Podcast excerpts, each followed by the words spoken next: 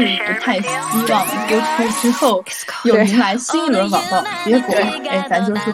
护肤天生就是这样的，我从来不涂任何护肤，就是润肤乳和高光，因为网友给他加的罪名实在是太，可能就在这种关注的过程中，慢慢的被他的这个虚伪和做作打败了，变成了他的黑，无形的其实有有一些是有一些多多少少的快乐的，在现实中。唯唯诺诺，但是在网络上就重拳出击的人。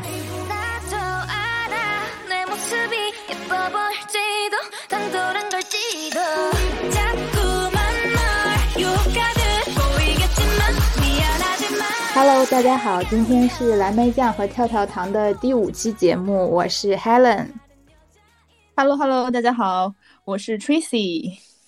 然后今天是比较艰难的一期录制，就是因为。我们两个在上海，所以最近因为疫情都被封闭在家里了。我们两个就是用呃腾讯会议进行了线上的连线，然后今天来给大家录这期节目。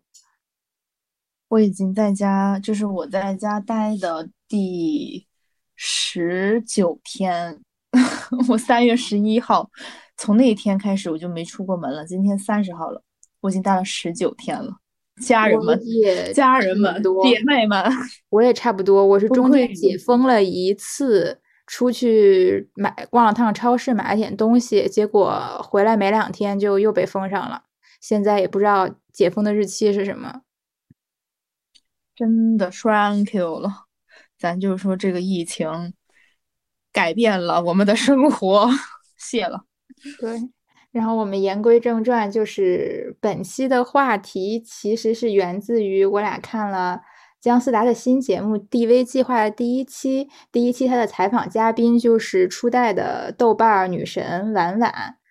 然后其中聊到了婉婉作为一个。网暴受害者的一些话题，因为婉婉这个人确实一直在网络上存在非常多的争议。就是很很神奇的是，在这期节目播出之后，等于我觉得网上又掀起了一轮对于婉婉的讨论，而且这个讨论太好笑了。对这个讨论依然是负面的，甚至有点感觉网暴的样子。所以我俩也是想通过这个节目，然后聊一聊婉婉，再聊一聊关于网暴的一些看法和话题。话题，嗯，当时在那个节目里面，婉婉还一直说，她说我当然是不太希望播出之后又迎来新一轮网暴，结果，哎，咱就说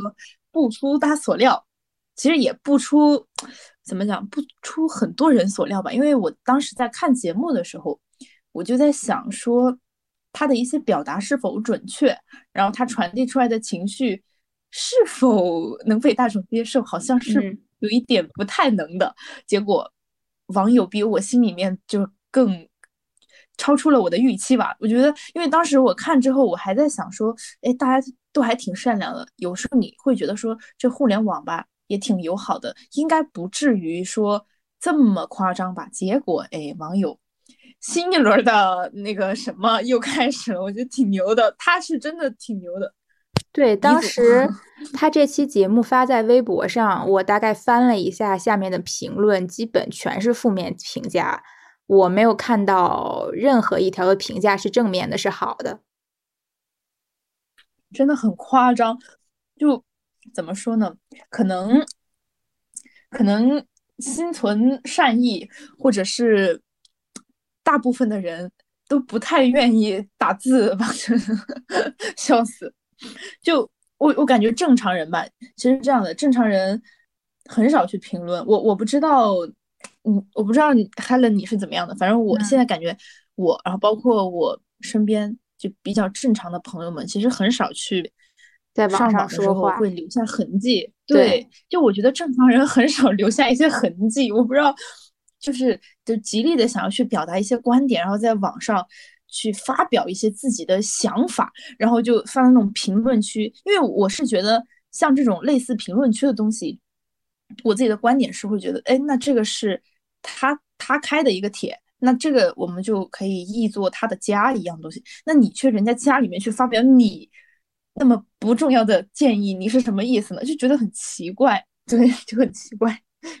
对，而且另一方面，我给人家。呃写东西或者发表建议的时候，我也会反复思考我自己写这个呃逻辑正不正确、严不严谨，就不会说随随便便去发表一些发泄性的，或者说嗯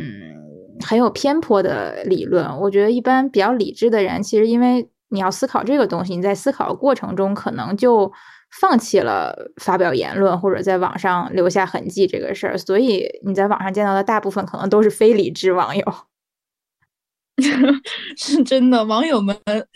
就可能在生活中已经没有那么的如意了吧？我很奇怪，然后就是要发表一些东西，然后证明自己的存在。我现在就会有这种感觉，但是这个说跑偏了。我们今天主要还是想针对婉婉的这个事情嘛，然后我们出发去聊。关于网暴的东西，但一开始我们先说，哎，说一下婉婉吧。就你对婉婉的一个看法，对，因为我觉得我们俩都算是比较冷静理智的呃网民。对，对我对婉婉的了解其实非常少，我是在看了这期节目之后又反。反过去在互联网上寻找他的一些资料，然后我知道他比较 出名的是他他自己有一套晚学嘛，就可能是网友给他归纳的，嗯，但是我想找一些资料的时候，就豆瓣之前的小组应该是已经被清理了很多回，呃，不知道是被举报的，还是说就这两年国家管控比较严。所以就是大部分资料其实其实比较少，然后翻来覆去都是一些他的黑料呀，然后以及他以前早期的那些呃微博呀、言论呀之类的。其实，所以我对这个人的了解其实还比较浅显，我大概只知道他就是一个比较知名的网红。嗯，那从我的视角出发的话，我知道婉婉是在他的那一套莫兰迪配色。我我是这么知道他的，但是我后我当时知道这个莫兰迪这个东西的时候，是网上他发了她的穿搭，然后我觉得哎这女孩还挺漂亮的，然后她所有的微博发的图全是那种 live 动图，你知道我对美女就是天生的抵抗不住，哎咱们就是哎去翻看了一下她所有的一些搭配，我就觉得哇她好漂亮，我根本就不知道她做过什么事情，那我就纯纯纯粹的。第一次的第一呃那个叫什么第一印象，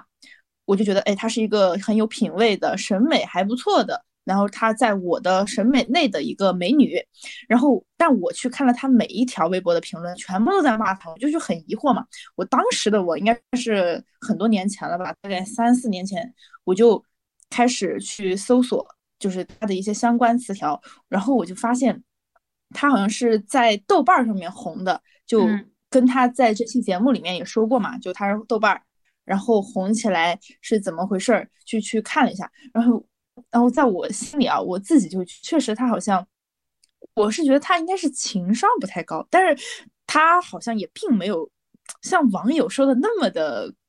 过分的一个人，因为网友给他加的罪名实在是太多。对，所以我对他的这个后面，他又有很多词条嘛，包括后面又有很多出名的事情，然后他又结婚了，然后他那个她老公在网上又跟人吵架，然后完事之后又什么什么范冰冰，就是很多这种奇怪的事情就开始了，然后每一个点他都能爆我，所以我觉得他这个人还是有点东西在的，就是他是一个爆点，自带流量，嗯。但他就是典型的那种招黑的类型，就像一些艺人也是，就像嗯，古力娜扎之前就其实人家也没做什么，但就是做点什么就会被骂，做点什么就会被骂。就我感觉体制问题吧，但是但有一些网友哈，我是真觉得挺好玩的，就互联网给我们带来了一些 好玩的东西吧。就你去看不同的人在发表一些不同的东西的时候。很多网友就会去总结说，这个人为什么让人讨厌？那一定是有理由的。然后就一二三四就列出了他的一些罪证嘛。我就在想说，他真的，就他真的就是像你说这么，就他的那个了解程度，就仿佛就是就跟他住在一起那种吃住行。然后什么他。他为什么会说出这种话？是因为他怎么怎么样？他不善良或者怎么样？他就是想要炫耀。就我觉得天呐，太有道理了。但是你反过来去看，就比如说我们看了这期 DV 计划，的时候，你又会觉得，哎，好像他又不是那么的一个人，所以有很多的信息点就给到我，所以我我会觉得说，怎么讲呢？互联网冲浪吧，大家都保持自己的想法吧，自己的要要有自己的独立思考能力。嗯，所以你其实会是会觉得，呃，没有必要这么黑婉婉。嗯，对，因为因为我感觉每一个人在网络上面呈现出来的形象，那肯定都是他想要去表现的一个形象。那至于说我传达到了这个平台上，你去怎么理解的，就每一个人看这个事情都是不一样的看法。我就像姜思达他做这个 DV 计划，他应该是。因为他当时他想的，他他说他的想法是，他希望用他的视角去带给呃他的粉丝或者他 follow 他的人的一些新的看法。那姜思达是如何来看这件事情的？他是这个意思。所以说，嗯，像我的感觉就是，那我看到这个事情，那也有我自己的想法，只是说现在上网的人可能很容易被带跑偏嘛。对，嗯。但是他可能，我觉得他的一些表达方式也不是很恰当。其实我我跟你想的也差不多，我觉得其实没有必要黑的那么过分，因为很多他被罗列出来的罪状，其实也都就是就就是一些很普通的事情，就是你可以因此而不喜欢这个人，但是你没有必要去骂他或者网暴他。对对对，只是说他可能就是在，因为因为。我我觉得提到这个东西啊，你就不得不去聊一个东西，叫做标准。嗯，因为每一个人列出来的罪状，他都有他自己的标准，然后他自己那一套标准是他自以为觉得是对的，或者是自己觉得好像就是一个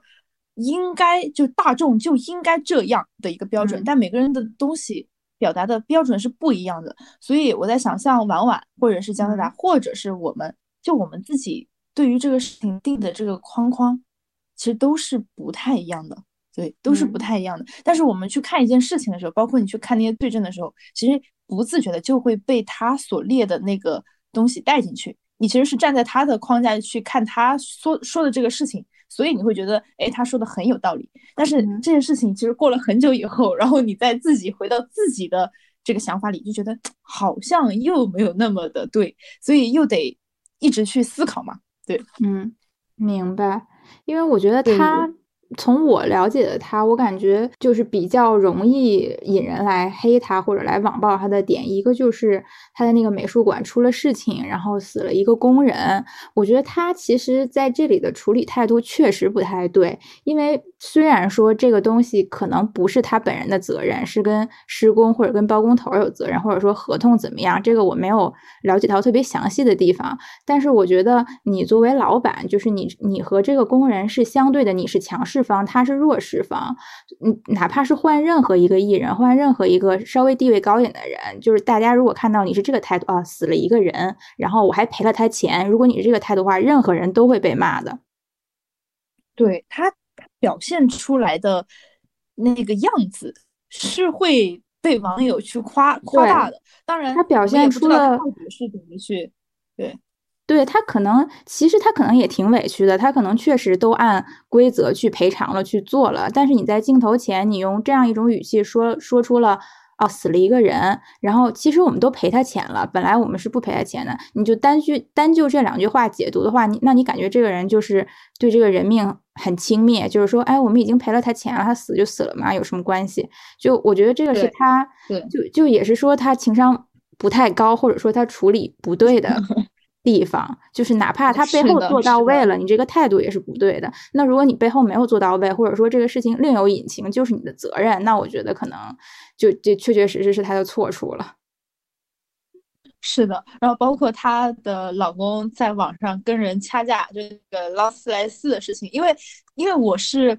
我是一直在冲浪的，就我我不是 follow 他们夫妻吧，我是会偶尔。比如我的首页刷到了他们的相关信息，我就会点进去。当因为当时这个事情特别的火，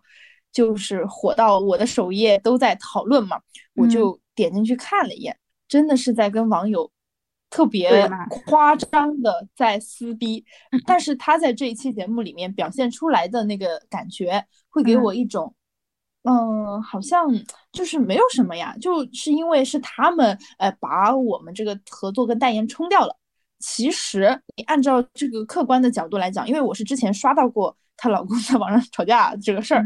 我是刷到真的很夸张，就是就有一点像那种网真的是网友对线，然后对的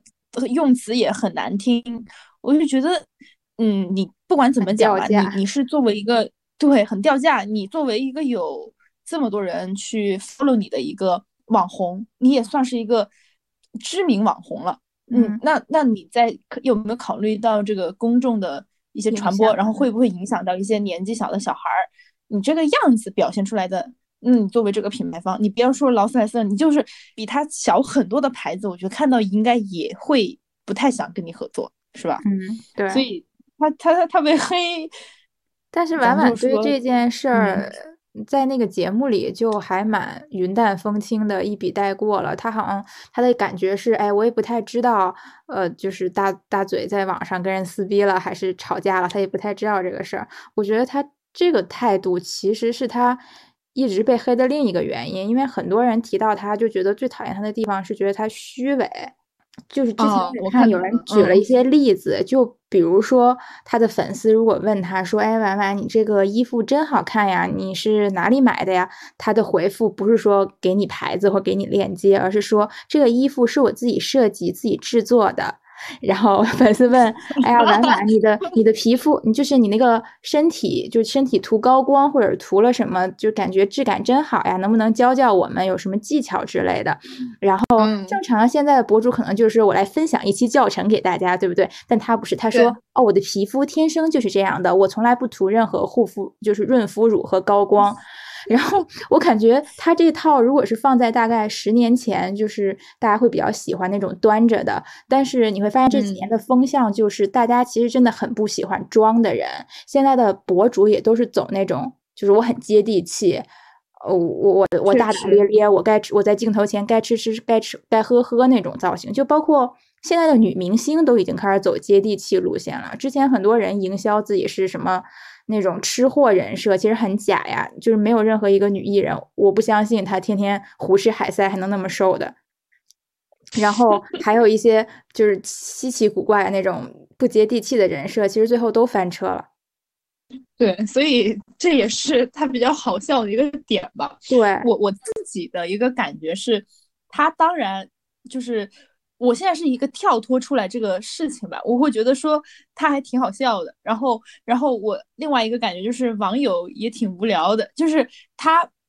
就是网，就是他，他这个形象吧，他他也改不了，他以后他现在这样，他以后也这样。然后网友呢还是会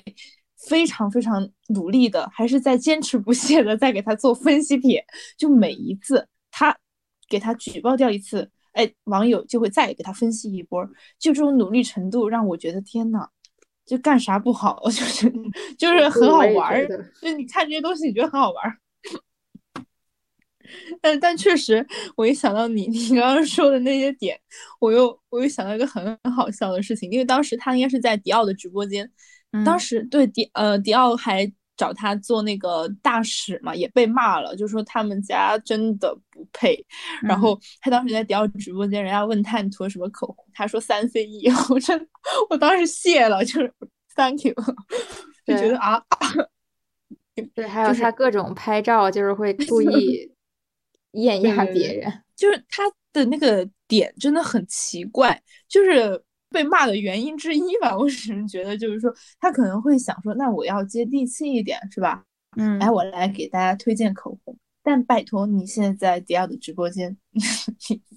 他可能会觉得说三 C E 挺挺亲民的，哎，就是挺那个的。然后我们咱们就是也用一些便宜的口红，哎，因为我人美，所以我涂什么都好看。然后当时我就因为这个，我觉得好有事儿吗？有事儿吗？这种感觉。对，所以我看到了很多帖子，其实是他的粉丝发的，就是是他的粉丝，然后转成了黑粉来评论这个事儿。就是因为他值得肯定的地方在于，他作为一个初代的网红和豆瓣儿豆瓣儿的女神，她能走到这个位置，首先我觉得她的美商呀，包括她一些就是经营自己。豆瓣、微博的这些方式，其实是值得很多女生去借鉴的，所以他也是有很大一批粉丝的。但这些粉丝可能就在这种关注的过程中，慢慢的被他的这个 虚伪和做作打败了，变成了他的黑粉。其实这就很搞笑，就说明他这个人真的是有点问题。对他有点问题，但是也有点本事，因为你看从那个时候红到现在的，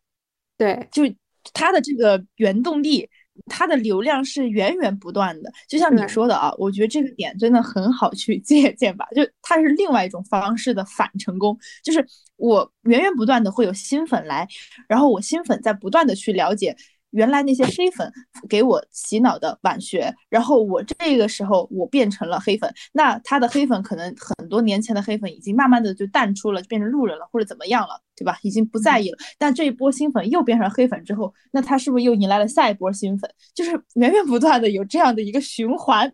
这个循环力是很牛的，这个流量没有断过，流量变现呀！我的妈呀！天呐，这是一种养黑粉的方式。对，这这是一个全新的一个模式，蛮好玩的。但是说回来，就是说到这里，咱俩都会觉得他这个人既有可取之处，但也确实有很大问题。那就回到对一个很关键的问题，在于那我们应不应该网暴他？那当然是不应该。对我我是觉得哈，这个世界上啊，网暴这个东西，它真的它不应该存，就是一个纯负面性的东西。对，但是但但但又说回来，你有正面的也有负面的嘛。只是，但他的话，我我是自己的感觉是，他是最不最不致死吧？就就他已经这样了，就大家都已经知道他这样了，然后你还是很就是一直在去黑他，对不对？然后那他又能怎么办呢？对吧？那你是想要得到一个什么样的结果呢？你要让他去死，还是怎样呢？那他。他以后也不会改吧？他他这个人就这样。但是你想，那些人他们坚持不懈，又黑了这么多年了，就觉得莫名其妙吧？就，嗯，我我我我真的觉得网暴这个行为哈，我我是坚决坚决的抵制的。对我对网暴的态度也是，我觉得网暴就是完全错误的，无论对谁，就是对有一些错误的人，或者就是纯粹你可能对一些意见和你相左的人，或者你你就是。不和你眼缘，你不喜欢的人，你是有和他去争辩，或者说你不关注这个人的权利，但是你不能去网暴他。对呀，你不喜欢你就走呀，就是人家自己爱发什么发什么。就我说说一万句不好听的，就是你你就是这样的一个人，我就是作，哎，我就是一个，嗯，就你们说的那些都是对的，我就是虚伪。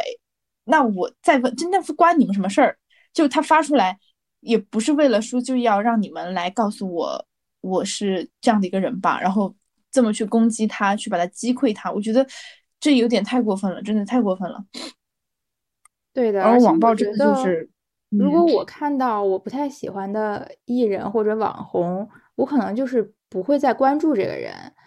我我会把他的所有信息屏蔽在我的世界之外，他的电视剧、他的综艺我都不会去看。他如果有代言合作这个产品，我不会去买来表达我对这个人的抵制或者说不喜欢。但是我不会说天天到他微博去骂他死全家这种东西。我觉得这就是很无意义的一件事儿。因为首先，如果他是公众人物的话，所有公众人物都是靠大家的关注度和流量存活的。如果说你彻底断绝对他的关注和流量，那他就没有办法存活。其实你已经达到了抵制和惩罚的目的。对啊，但是你是一个理智的人，我只能说，网友，哎呀，我我还是觉得上网的人，特别是留下上网痕迹的人，都挺蠢的吧？这这都挺蠢的。就你你你留下一些，就你当然留下一些美好的、善意的。可爱的，呃，那是那是完全 OK 的。你去留一些，嗯，想要去证明自己聪明，但是却非常负面的东西，那你你是什么？你是一个傻逼，就对吧？这种感觉。而且，其实我觉得大部分网暴的人，其实也未必是真的是为了哦，我觉得你这人太邪恶了，我是去弘扬正义，或者说我是去发表我的观点的。其实大部分人，我觉得这里面大概有百分之八十的人，可能就是单纯的发泄，就是他的出发点就是非常恶意的，我要在这个匿名的世界，对我看着不顺眼，我对比我富有、对比我过得好的人进行暴力的行为。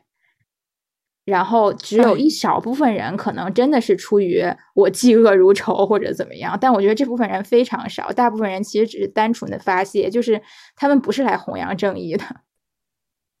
就是在现实生活中，你过的是有多不开心？你是就是你的生活已经就是没有地方可以说了。你想他在现实生活中，他肯定是没有朋友吧？他有朋友，他也不会在网上说。那他就感觉。他家人可能对他也不好吧，然后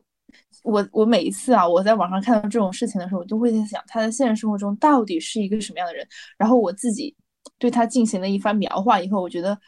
还挺可怜的。就这种，就你对吧？他自己过得肯定是不开心的，他才会就是在网上这么一通给你搞这搞那的。你看他那个努力程度，他那种像一个有组织一样的一个一个形式。他去做了这么多事情，他得到了什么呢？他所以他是在发泄的这个过程里面去产生快感的。我觉得，哎，就也挺可怜的这种人，嗯，就可能是那种在现实中唯唯诺诺，但是在网络上就重拳出击的人。但其实很多都确实很多都是这样子的，就很多这样子的。我觉得现在这个时代它挺好玩的，就因为。网络世界是我们创造的嘛？就现在这个时代创造出来的互联网、自媒体，然后随之而来的网暴，就这些东西出来，然后你去看它，你就会觉得挺好玩的，这就是挺好玩的。而且我觉得有些人其实是感觉像我把网暴当成了一种，就是网暴是一种手段，就是你看我们骂的都是一些。呃，该骂的人，或者做错的人，或者说他们认为十恶不赦的人，但是我觉得最最可笑的地方也在这里，因为网暴其实你能伤害到的人，其实都还是正常人，甚至是内心比较善良、比较脆弱的人，他才会因为你骂他这个言语去。呃，去去受到伤害，对，去受到伤害。其实你真正的恶人，比如说那种杀人狂，比如说之前有一些很恶劣的事件，我我我自己觉得，比如像刘鑫那种人，就是对江歌和刘鑫那个事件，刘鑫那种人，就是这种真的非常坏的人，你觉得他会在意你在网上骂他吗？我觉得不会的，你骂他，他什么都他当做什么都没发生。而且有一些心理变态的，他会觉得。对他会觉得终于终于有人关注我了，我好开心啊！就是我是全世界的中心，这种就是他不会觉得你骂他让他难受的。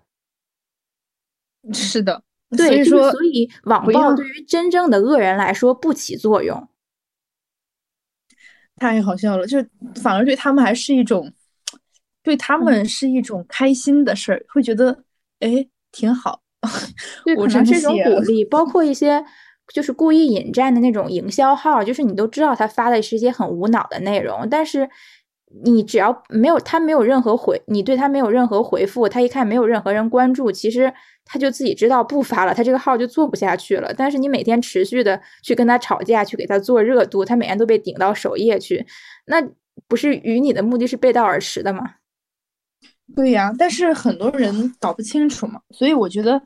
嗯，怎么讲呢？虽然我们的节目可能也没有那么多人听，但是 我我觉得我们还是在做一些弘扬正能量的事情吧，就少尽量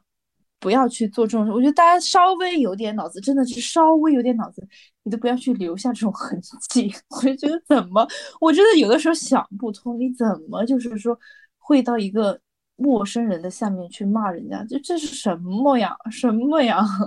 对，而且受到伤害的人其实都是一些，其实都是大部分是一些很无辜的人。比如说之前冬奥会，就是今年冬奥会，因为算成绩也比较好嘛，我觉得整体大家看到的还都是比较正面的东西。但其实，嗯，像之前我有看到，像那个花花滑的那个女女生花滑运动员那个朱毅，她不是表现的不太好嘛？其实很多人就在天天都在骂她。对。我看我看到了，我当时我当时看，我其实一开始知道这个人，就是因为他的一个帖子被顶到了很高的热度，就是在讲他是如何啊利用他的科学家父亲走到了今天，然后怎么样把自己的队友就是搞下去，人家努力了很多年却。抵不过他的就是怎么一句话就是那种很夸张，我就说啊，这个女生有这么可怕吗？我就去搜了一下，人家才多少岁？十六吧，十六十五岁。我说天，有必要这样揣测一个小姑娘吗？而且她能练到国家队的水平，就是没有一能到国家队水平的，就算她排不到世界第一，她也肯定付出了很大的努力在练习。对呀，人家就是十几岁的小孩，能到什么程度呢？就而且。我就我们先不谈他这个人到底怎么样吧，你网友是最了解的，你最行。我就觉得天呐，就真的是为了热度和流量，在不就是就是这种这种东西，你觉得很难受，就是因为因为我觉得这是利用了人性的一些黑暗面吧，就是他知道这个东西是会有流量的，所以他去这么做。对。但是你说这个人他自己没脑子吗？他自己肯定也知道他自己发的这个东西。不对，他只是想要那个流量而已，因为现在流量确实就是能赚钱，就是赚很多钱，哎，我所以这个这个这个世界，我也是对，而且包括。武大靖也是，武大靖，你看今年短道速滑队其实，呃，整体表现还不错，然后大家也一直在网络上都是带的都是很正面的，就是大家都很喜欢的评价。但其实武大靖说，之前四年前，呃，平昌冬奥会得完冠军，就是他得了一块金牌之后。参加了很多综艺节目，然后那段时间就开始有人黑他，说你天天上节目怎么有时间训练呢？然后就又开始有人网暴他。我觉得网友就真的很搞笑，就是今年把短道速滑这运动员捧得这么高，我真的不知道如果下一次哪次比赛失利了，或者说哪个运动员稍微有一点呃有有一点不太好不太好的事情瓜传出来的话，你们又会怎么骂这个人？对呀，就。很无语，所以想一想当年的刘翔。对，所以网络世界怎么说呢？就是你在里面自由的翱翔啊，你怎么玩都行，但是不要网暴。就是你那，你那个不值钱的观点，你觉得自己很牛的那些东西，你别往上发。我就觉得，就是你真的没想好，你就别说。救命！就是。我觉得是可以自由讨论的，但是自由讨论跟你去发表一些恶意观点，它是不一样的。对，和辱骂别人，他意识不到，对他意识不到，他会觉得说，你你你就是个傻逼，所以我骂你，我就是正义使者，我是对是什么呀？就就很难受。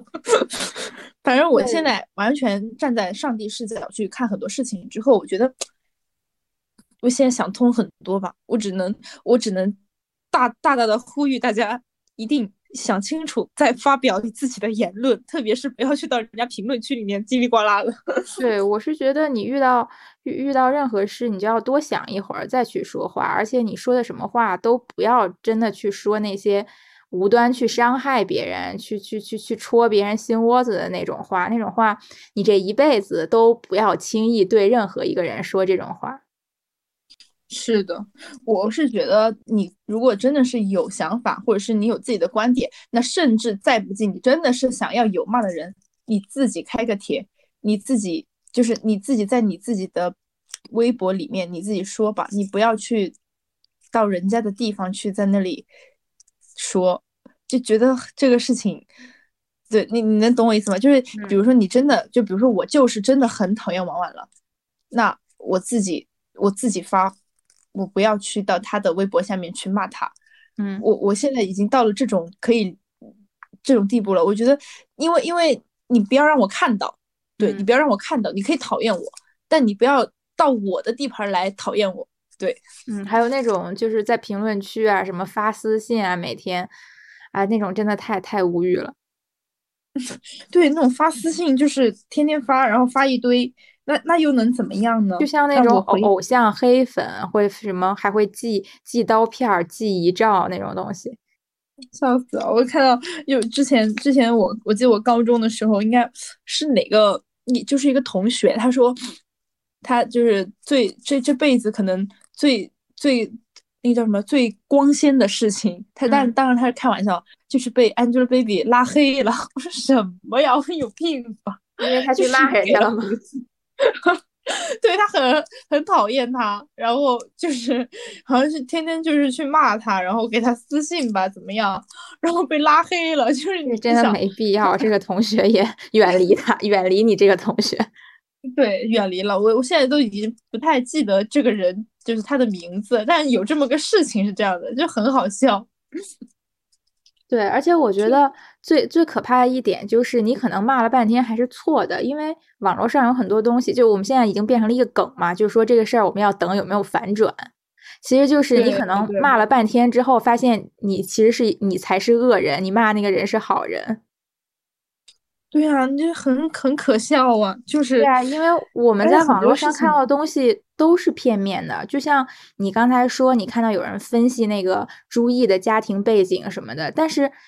这个人分析的是一面之词，你就信了吗？你根本不认识朱毅这个人，你也不认识他的父母，你也不知道他周围的环境是什么，你就仅凭一个分析视频，你就相信这么多？对，所以上网吧。就是上网还是带脑子，但但是怎么讲呢？就是这个分析这个朱毅的人吧，我也不能说是我，我们也不能说是他怎么样，因为我们其实也对他也也在一个评论嘛，就我们现在还是一个评论的一个层面。我我我我不是说他发这个帖我要去管他，他爱发什么他发什么，那个是他的事情。只是我会觉得，只是我会觉得说这个东西他他是抱着一个保留态度，嗯。对，我是，他是抱着一个我要我要，就是要流量，我是需要大家的关注，我需要更多的人来加入到这种恶意阵营中的态度去发，我是觉得这样子是不太好的，我我我是这样的一个观点。当然，就是那那如果他这个人他就是这样就很恶，然后他在自己的世界里面，然后去创创造这种东西，那那其实你你其实是管不了他的，你也。没办法管，只我我只能会觉得讲，就我们自己从首先从自己出发吧，我们就少去创造一些世界的恶意。对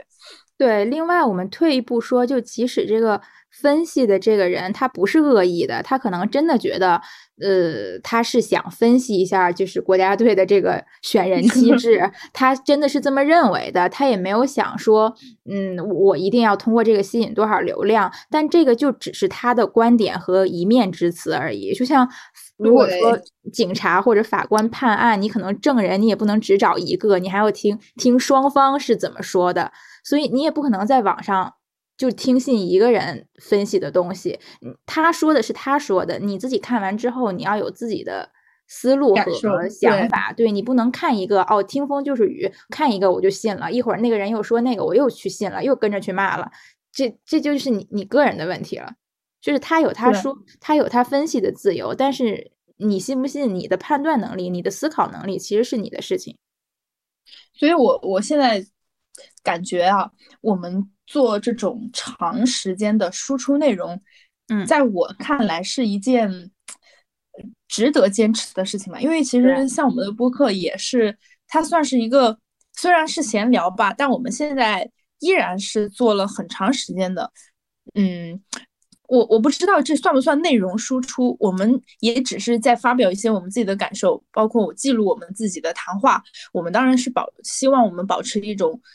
轻松的态度去做事情，但我现在逐渐觉得，因为这个时代吧，就是可能发展的太快了，还是怎么样，就长视频已经逐渐的，它的市场已经没有那么好了。不管是长视频，还是说长的音频，或者是某一本书、某一个电影，你看现在大家都在刷短视频，都是很片面的去获取知识。所以说，网络看电影都只能三分钟看一部电影。对呀，就网络上。你你看，你去获取这个知识，获取了他的这个信息，你当即吸收了下来，你觉得他是对的，然后然后呢，你可能就，呃，有一些很那种可能愤世嫉俗的人，或者是那种很恶的人，呃，他当即就给你冲了这个热度，然后让你越来越上去，你你这个恶意越来越大，这个世界就是越来越丑丑陋。嗯，那好处是什么呢？然后完事儿之后，你现在商业化的东西吧，商业化的东西会觉得这个它是有市场的，所以就我就觉得很难受。所以我我是觉得需要慢一点，我们是需要更多的长的东西，让我们的生活更有质量。对，你就就觉得，因为很多其实包括像网络暴力，我觉得它也是一种很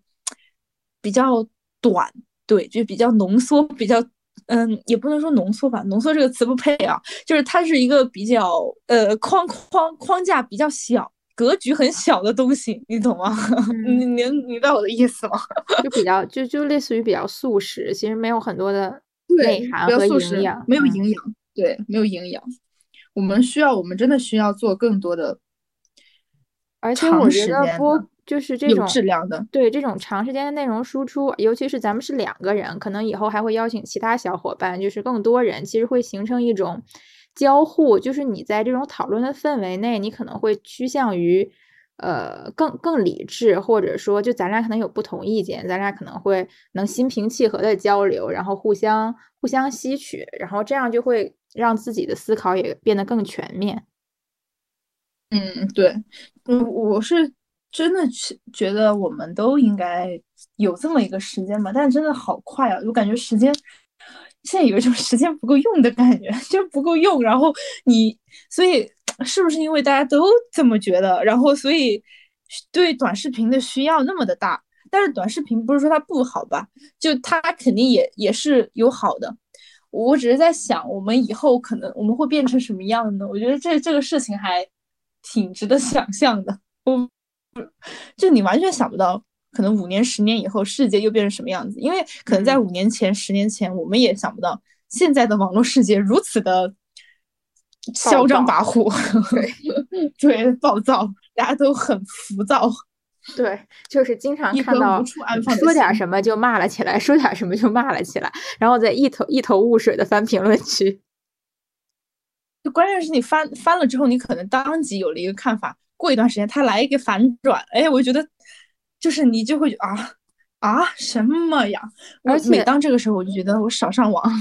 而且其实就是网络带给我，就是我本来上网的看微，我当初注册微博的目的，其实是我想呃更快的了解一些新闻，了解一些信息，包括了解一些呃。就是大 V 他们有一些观点会比我想的更更深远、更全面，但是我现在其实都很不想打开什么评论区啊，或者说呃看大家讨论，因为我从里面会得到很多负能量。我看这些之后，我会觉得很，我自己也会觉得很烦躁，因为我感觉大家就是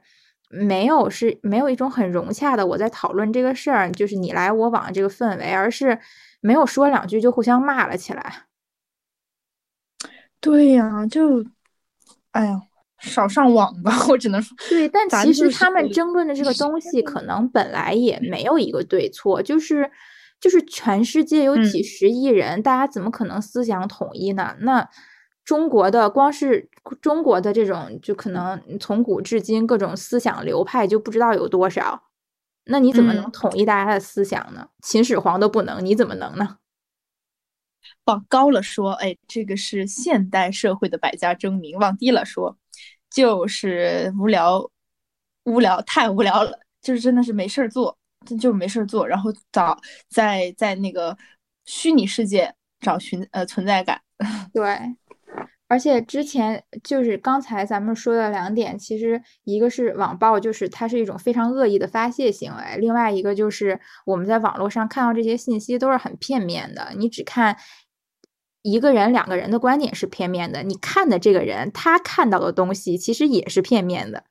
所以就是大家就是未知全貌，然后就应该在评论的时候稍微保留一些。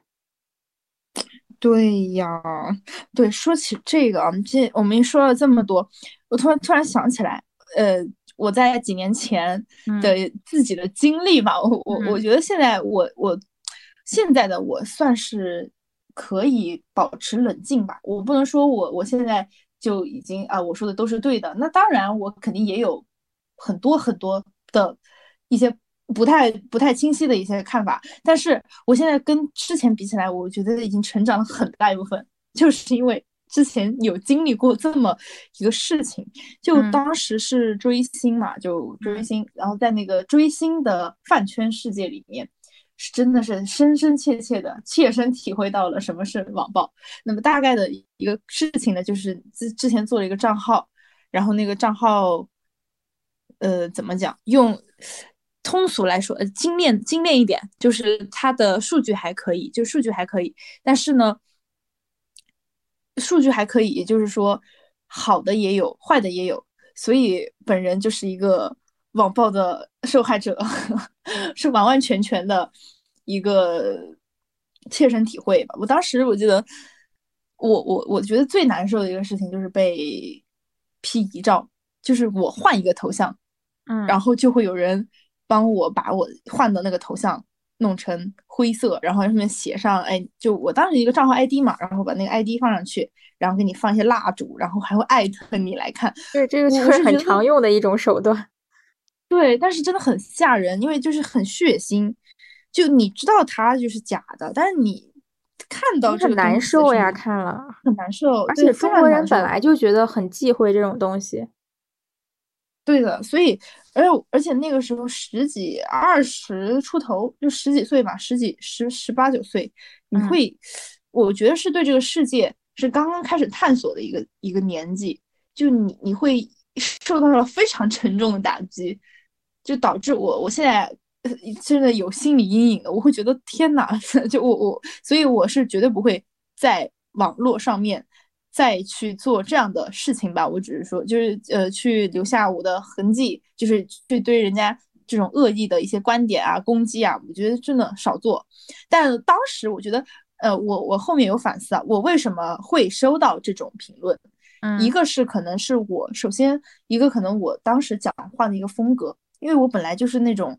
就其实你刚刚说的那个是在可能现实生活中，嗯，现实中我也没有说唯唯诺诺吧，就是可能比较就正常一点，然后，呃，也没有那种很主动，因为因为我其实，在工作生活里面，我觉得不太算同一个感觉，就是工工作里面的话，可能会相相对内向吧，然后生活中跟朋友一起比较外向，然后所以你会就是挺正常的，然后在网络上当时就是。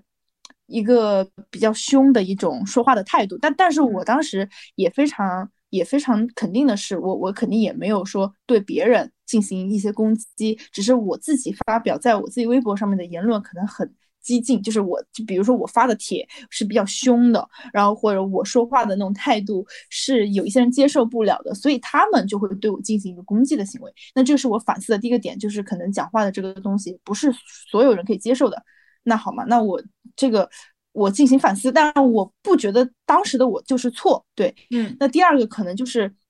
在那种饭圈的大环境下，我觉得到现在为止更容易受到可能攻击，对，可能以后可能以后这个世界也不会也不会说，我觉得但凡是有这个互联网，那网暴肯定是会存在的，只是说希望它变好，因为饭圈就是。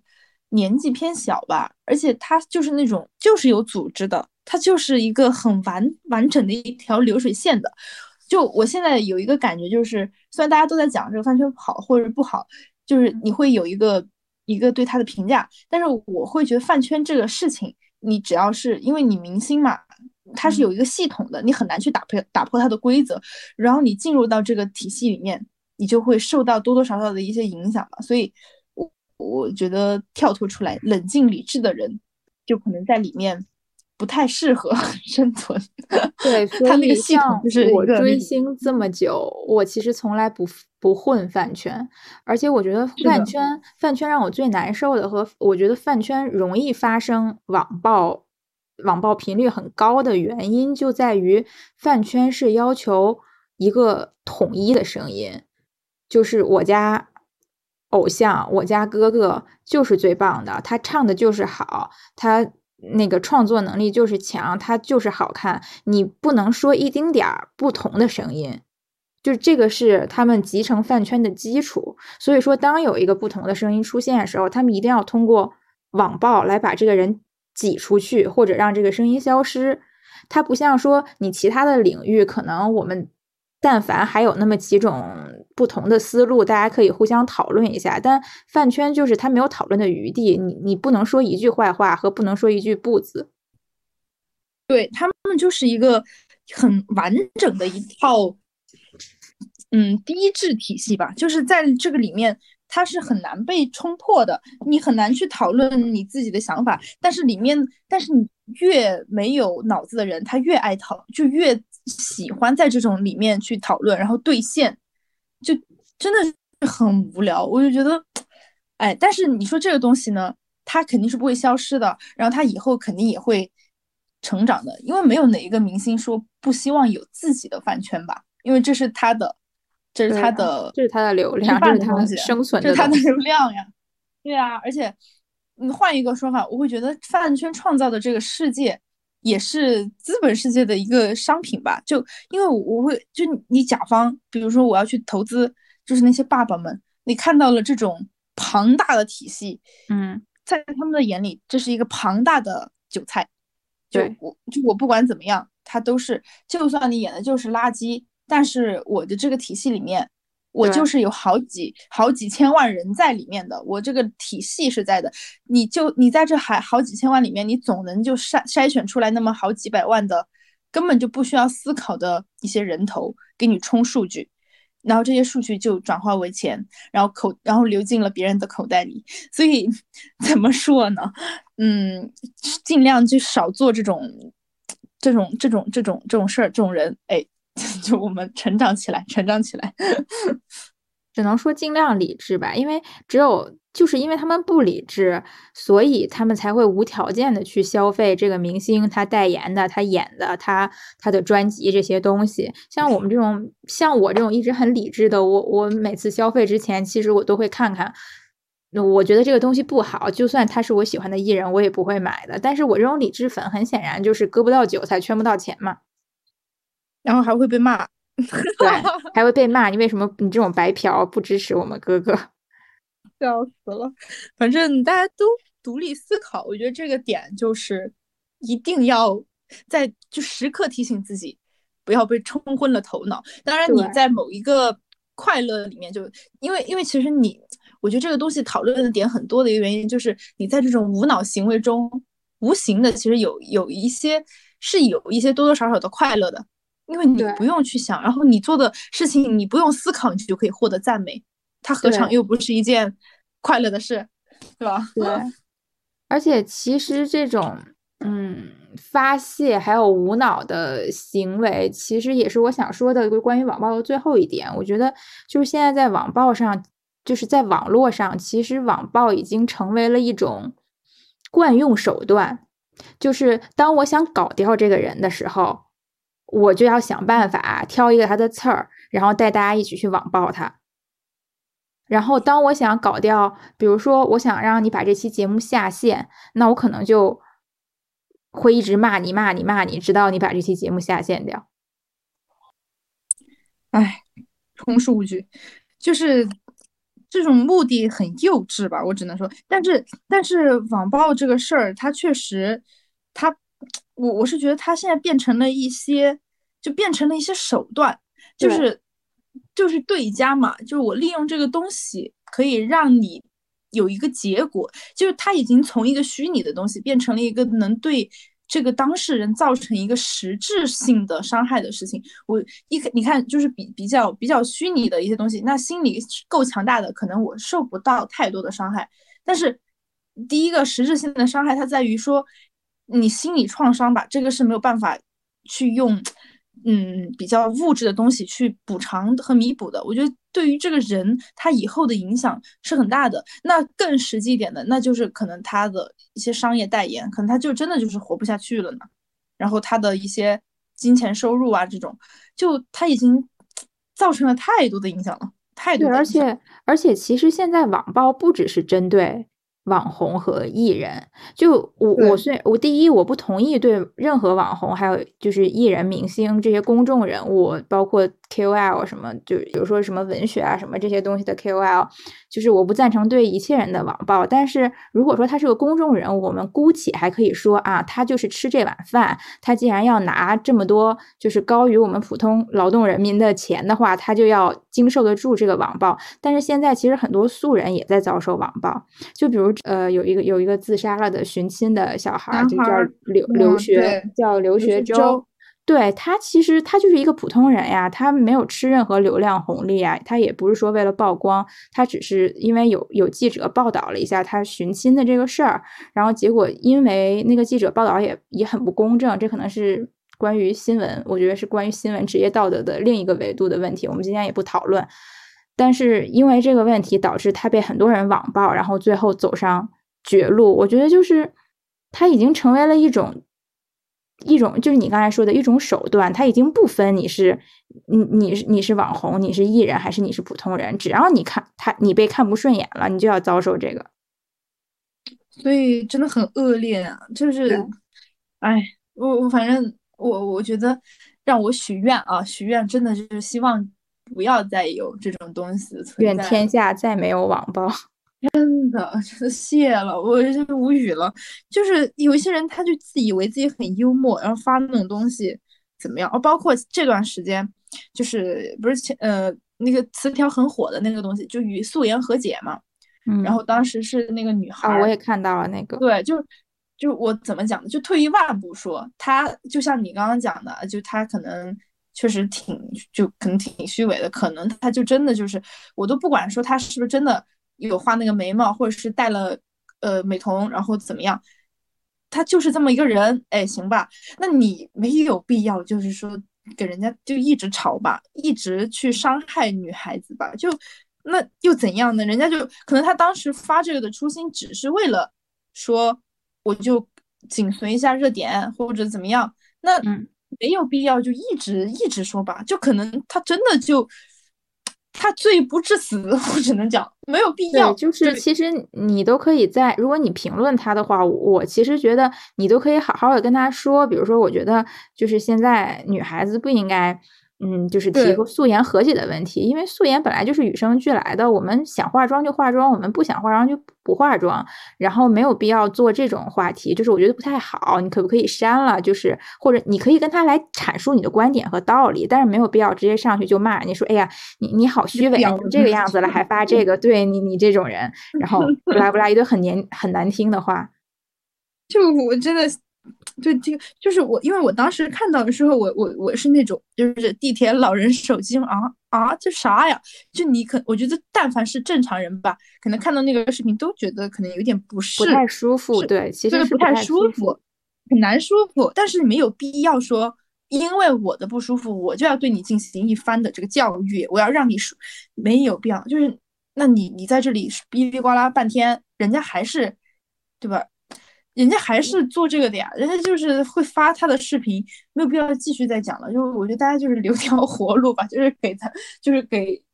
给留留一片净土。就其实我觉得大家 因此引发了一些什么对素颜啊、和解啊，以及就是雌竞啊对女孩压迫这些事情的一些。讨论就是在网上的讨论其实是好事，但是反之你就不要一直去人家的抖音、去人家评论区、去人家私信骂这个女生了，因为她也不是说出于她顶多就是为了吸引一下流量，她也不是说纯粹出于纯粹的恶意，就是我要我要打压其他女生了，我要鼓励大家雌竞了，她也没有这个意思。他可能就只是单纯的想发出来，对他只是单纯的想一下，就他可能真的就是想要和解一下，就没想到大家都就另一个层面对他的素颜的认可吧，只能说就是，而且我觉得确实是，就是所有所有女生永远会觉得自己还有地方不美，对，反正这确实我看了就挺好看的，挺好看一女孩的，就可能确实情商不高吧，可能要么就怎么样吧，但没有必要。就是去这么热点，对对对，哎，而且之前我经常听的一个呃播客，其实也是，就是我非常喜欢听那个播客，是两个女生，然后她们有一期讲了一些关于女权的话题，因为女权现在是一个争论热点嘛，就是逢女权底下必吵架。然后，其实他们的观点可能是有一些，比如说对女权不太了解，或者有一些刻板印象，有一些不太妥当的地方。但是，我觉得并不能因此就是可能评论区会有一些人说觉得，哎，你们不要再说这个事儿了，或者你们让这期节目下架吧。我觉得没有必要，因为全中国有这么多女生，本来有人就是觉得遵循传统、相夫教子，然后有人就是觉得我们是新时代女性，我们可能，呃，要要去追寻自己的自由。就是你是一个女权者，但你不能要求所有人都跟你一样的思想。我觉得这是一个有讨论的空间，也要允许有人跟你不一致的。对，那其实我觉得网暴这个东西哈，它其实有一个界限吧，就是跟你去理智的去表达一个观点是不一样的，区别的。对很多人他会模糊掉这个点，就他会觉得说我就是在发表我自己的看法呀，对他没有觉得说他是在网暴，但实际上他的这个行为已经造成了实质性的伤害，对，所以。这个点也是需要每个人去思考吧。我我觉得大家要真的去多想一下，什么是网，因为因为我觉得包括我们在这里说半天，可能人家都还搞不懂什么是网暴，他还是会觉得我就是一个评论的一个行为。包括包括那个女孩啊，就刚刚还是回到那个例子里面，下面的什么说什么，哎，老嫂子你和解了吗？就他可能就是觉得我只是在说一个评论，我并不觉得我在网暴，但他这个行为实际上。已经就是在网暴了，对，我觉得就是你你的言语会让会攻对这个人进行了一些攻击，然后会让这个人觉得不舒服。然后第二个就是我觉得你的言辞不是说，你看我跟你讨论，咱俩在讨论事情的语气和我强行要你认同我，我说这个事儿就是对的，我说这个事儿百分之百就是对的，你是错的，这是两种完全不同的态度。对。所以我觉得界限就是在第一，你不是去逼迫一个人必须遵从你的理论，而是你们俩有来有往，你可能会听他一部分，他也可能会听你一部分。然后第二个就是你的语言不能过激到伤害这个人。第三就是如果那些就是污言秽语什么这种东西就更别说了，这这这肯定是网暴了。是的，反正有它是有一条。界限的，但是这个界限可能在每个人心里面的定义都不太一样吧，只能所以说，我只能我觉得给出一个准确的答案的就是别上网，别上别上别看。但是你不觉得你不觉得这个想法的话，其实就导致。我们的网络越来越无聊了，然后其实就是大家本来可以在网络上就是进行一些观点的交互、一些讨论，然后来推动我们文化上的一些进步，但其实现在我们失去了这个空间。是的，现在现在就是很多人，很多我我觉得很有见解的人，其实他们不说话或者不敢说话了。嗯，对的，现在很多。对，所以我还是就回到一开始我们刚开始录制的说的那个话题，就是很多理智正常人，他们已经不留痕迹了，我只能这么说。但所以，但其实这不是一件好事。嗯，确实。哎，但这就是我觉得是那 种劣币驱逐良币。嗯，是的。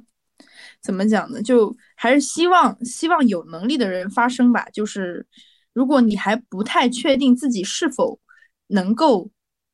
呃，有这个能力，那就是我们先多想一想，多想一想，然后再去发表一些自己的观点。对，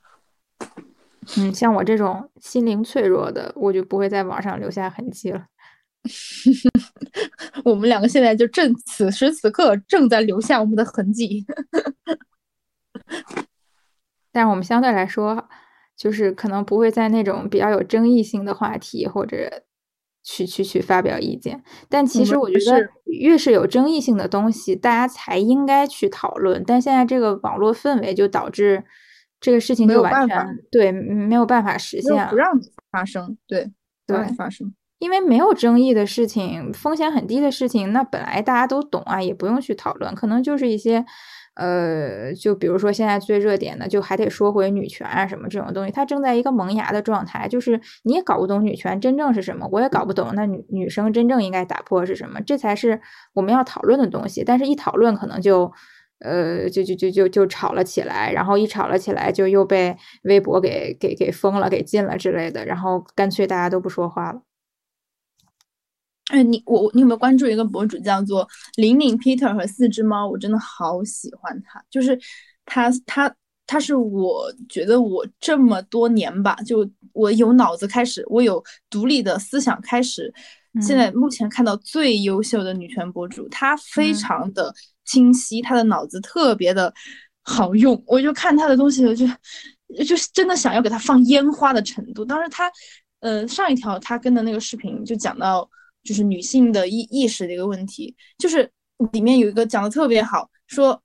呃，男性就是就是说男男性高姿态去凝视女性的这个问题，然后而且就越是需要，他说，因为越是需要去加重的东西，它的本质就是轻，所以说女性们要站起来，因为我们就一开始就我们就是重的那一方，我们需要把自己的权利掌握在自己的手中，因为我们在两性关系里面。就是是主导那一方，我们我们是需要去挑选跟我们匹配的人，然后去跟他们，就比如说进行一些生育的行为。我们是我们是主导的那一方，而这个现在反过来是男性在控制女性，然后男性要求女性，他说不要害怕，姐妹们站起来。我当时就天呐，就是你这个鼓掌，就是他那句话真的，我真的我还要再说一次，你就是本质上的轻，所以才要故意的去加重，所以我会觉得。我现在就是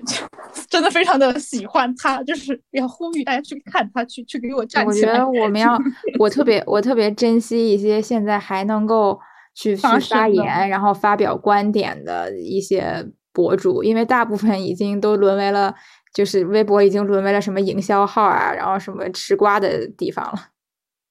就是我觉得所有的平台都是淘宝，对于我来讲，嗯，所有的平台。就你有流量了嘛，你就变成了一个甲方眼里的客客户，就你其实已经不是说一个自由的博主了，然后你是一个客户，你是一个有庞大粉丝体量的这样的一个一个渠道吧，对吧？我投放你，然后你再传播给你的 follow 的你的人，然后大家就进行一些购买行为，我只能说刷个抖音，哎，咱们就是进行一些购买。看个微博，喜欢的博主推东西了，进行一些购买。哎，我，对不？哎，其实不太好，真的是不太好。就是希望大家发声吧，努力的发声吧。嗯，我觉得是希望希望大家能在这种环境里，第一个是能勇敢的发表自己的观点，第二个我觉得是保持理智的思考，就是不要被别人带跑偏。我觉得，首先，哪怕是他是一个很权威的人士，他的观点中也可能是有问题的。那所以你也不可能要求每一个在网上发声的人说的话都是完全没有任何偏颇、完全正确的。但关键在于你要有你自己的思考，你相信什么，你有没有从中得出你自己的观点和态度才是最重要的。那人这一辈子可能要接收很多很多的信息，这些信息里有。嗯，就是有错误的东西，有有负面的东西，也有一些正向的东西。那你就要通过你自己的思考力和判断力，从中提取出对你有用的东西才行。你不可能永远指着别人把完全正确的好的东西都剃干净了，然后送到你面前。我觉得这是不可能的。对，所以说咱们加油。我我觉得，我觉得现在我们在做一件非常好的事情，就是。嗯，虽然我们没有什么流量吧，但其实我们要的其实也不是说流量，我我们只是需要一个平台，让我们去讨论的空间，讨论一些对，讨论一些话。如果说有幸可以被听到，就是那就是挺好的，大家一起聊天，一起讨论。如果没有没有没有人听也没有关系，就是这是我们，我觉得这是我们自己我们的自留地。我觉得思考的过程很重要，就包括我，我相信每一次我们在讨论或者聊的时候，我们自己都会有一些新的想法的产生，对吧？嗯，虽然可能我们的表达有一些结结巴巴，或者是，但我们还挺开心的，挺开心的。嗯，好，那我们今天其实录到这里就差不多了。嗯，好，那么家人们，我们就是希望大家在在在居家的。在居家的过程中，保持 身心愉快。下一期就是特别的开心，特别的开心。下一期我们会聊非常快乐的、非常搞笑、非常八卦的故事。那我们就今天就录到这里，下期再见。嗯，拜拜，拜拜。